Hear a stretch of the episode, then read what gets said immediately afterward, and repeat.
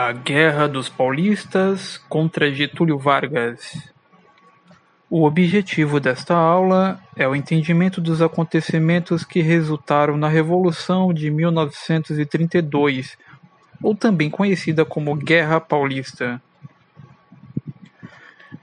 Vejamos os antecedentes desta guerra. Getúlio Dornelles Vargas, gaúcho de São Borja, bacharel pela Faculdade de Direito de Porto Alegre, foi deputado federal e líder da bancada gaúcha entre 1923 e 1926. Em 1929, candidatou-se à presidência da República na chapa da Aliança Liberal, de oposição. Derrotado pelo paulista Júlio Prestes e apoiado pela Aliança Liberal, não aceitou o resultado das urnas e chefiou o movimento revolucionário de 1930. O estado de São Paulo havia sido a principal base política do regime da Primeira República, alternando com Minas Gerais na indicação do presidente da República na chamada política do café com leite. Era também o estado mais rico do país, cuja economia dependia basicamente das exportações do café paulista. Em 1930, a elite paulista sofreu dois reveses que mudaram definitivamente o cenário político e econômico do estado. O primeiro foi a vitória do golpe de 1930 que colocou no poder Getúlio Vargas, depois o paulista Júlio Prestes recém-eleito presidente da República e pôs fim à autonomia de São Paulo. Vargas fechou as câmaras estaduais e substituiu os presidentes dos estados por interventores nomeados por ele. Para São Paulo foi designado o tenente João Alberto Lins de Barros, a quem a oligarquia paulista tratava pejorativamente como forasteiro e plebeu, ou ainda por pernambucano. O segundo revés foi a grave crise econômica, em consequência da Grande Depressão de 1929, que derrubou os preços internacionais do café. A crise provocou também uma forte queda na renda e no consumo mundial, prejudicando ainda mais as vendas de café. As exportações do produto, que chegaram a 445 milhões de dólares em 1929 caíram para 180 milhões em 1930. A cotação da saca no mercado internacional caiu quase 90% em um ano. A crise arruinou a oligarquia paulista. Os negócios encolhem e provocam o fechamento de empresas, fábricas e do comércio. Para enfrentar a crise, Vargas criou em 1931 o Conselho Nacional do Café, que passou a dirigir todos os negócios referentes ao café. Tirou assim de São Paulo a autonomia sobre a economia cafeeira até então exercida pelo Instituto do Café do Estado de São Paulo.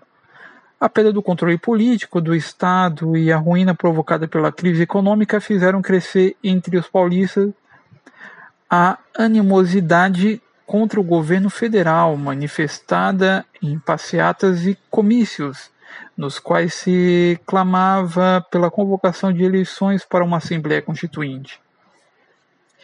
E em 1932 eclodiu a Revolução Constitucionalista em São Paulo. O Partido Republicano Paulista e o Partido Democrático de São Paulo, unidos, incorporaram muitos voluntários, pegando em armas contra o governo provisório. Esse movimento foi orientado pelo Partido Comunista Brasileiro, PCB, que foi criado em 1922 para liderar o processo revolucionário brasileiro. Os comunistas sempre se aproveitaram das crises para ocupar espaço, aliciar militantes, doutrinar, doutrinar as massas e divulgar sua ideologia, tudo sob a justificativa da redemocratização, visando a conquista do poder. Nesta época também haviam os banqueiros da elite israelita de São Paulo, que se aliaram a políticos ambiciosos e ajudaram a envenenar o povo paulista contra o governo e o resto do Brasil, fazendo crer à mocidade que Getúlio Vargas era inimigo de São Paulo, conduzindo à Revolução de 1932. Junto ao ressentimento contra o governo federal, ganhou força entre os paulistas um sentimento de orgulho regional, como expressão pelo escritor Oswaldo de Andrade. São Paulo é a locomotiva que puxa os vagões velhos e estragados da federação.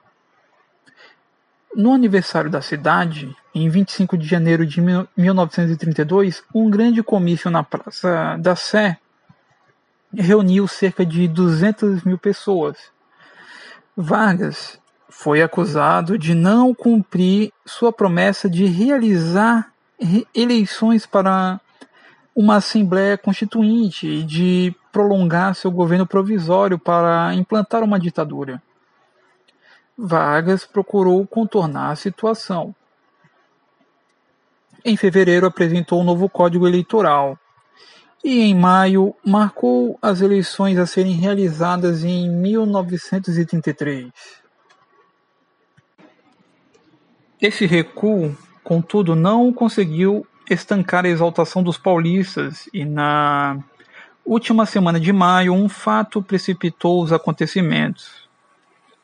No dia 23 de maio de 1932, uma manifestação terminou em confronto com as forças legais e foram mortos quatro estudantes no centro da cidade de São Paulo. Dos nomes dos estudantes, Martins, Miragaia, Drauzio e Camargo.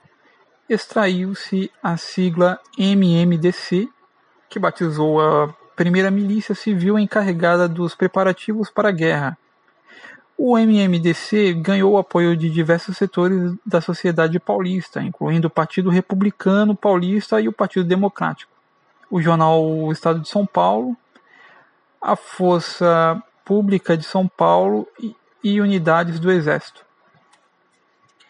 Em 9 de julho de 1932 começou em São Paulo a Revolução Constitucionalista de 1932 Apesar da enorme superioridade militar do governo federal, apenas em outubro, após três meses de guerra, a Força Pública Paulista assinou a rendição. Mesmo com a derrota militar, as principais reivindicações das lideranças paulistas foram contempladas ainda naquele ano, quando foram convocadas eleições para a Assembleia Nacional Constituinte e o paulista Armando de Salles Oliveira foi nomeado interventor do Estado de São Paulo, de 21 de agosto de 1933 a 11 de abril de 1935, e governador, eleito pela Assembleia Constituinte, de 11 de abril de 1935 a 29 de dezembro de 1936.